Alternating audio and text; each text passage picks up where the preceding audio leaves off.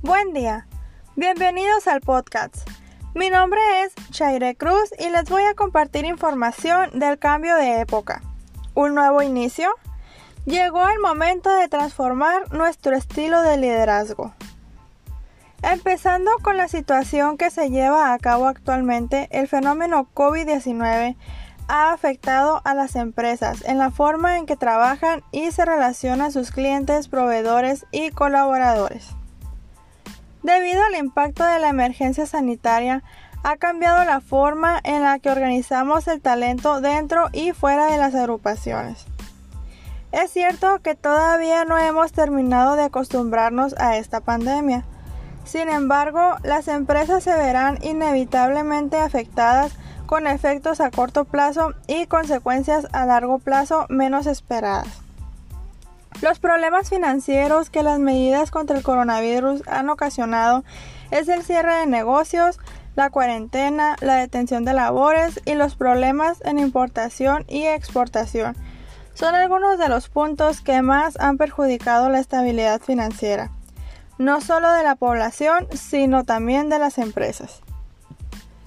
La crisis sanitaria nos ha enseñado que el líder hace la diferencia positiva en la vida de las personas.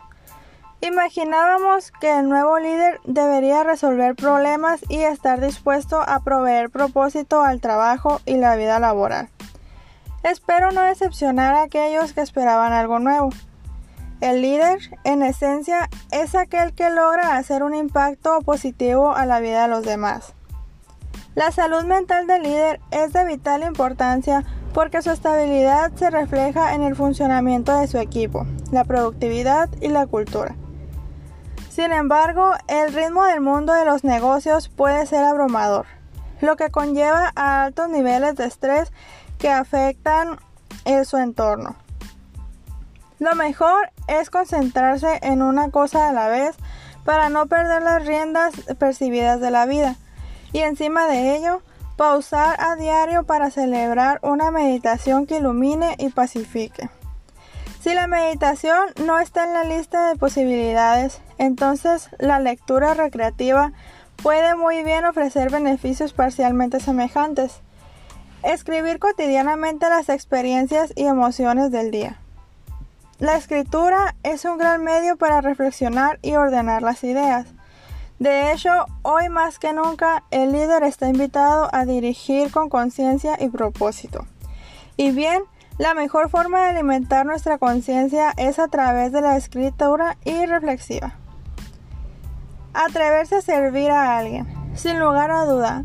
Ayudar a los demás sienta bien siempre y sobre todo cuando alguien lo necesita. Y lo interesante es que el momento de servir a los demás también lo servimos a nosotros mismos. Es muy importante escuchar a tus compañeros de trabajo y mostrar interés en lo que nos están diciendo para poder ayudarnos unos a otros. Tratar a todos por igual, así da sentido el futuro, uno en el que todos creceremos juntos. Ser sensible no significa que tengamos que solucionarle todo a todos, sino que simplemente significa escuchar, como hemos señalado con compromiso y frecuencia. En muchas ocasiones, la simple escucha es el mejor regalo que podemos ofrecerles a nuestros semejantes. Preguntar más y decir menos.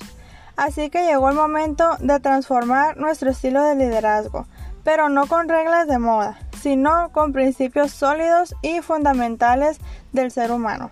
Gracias.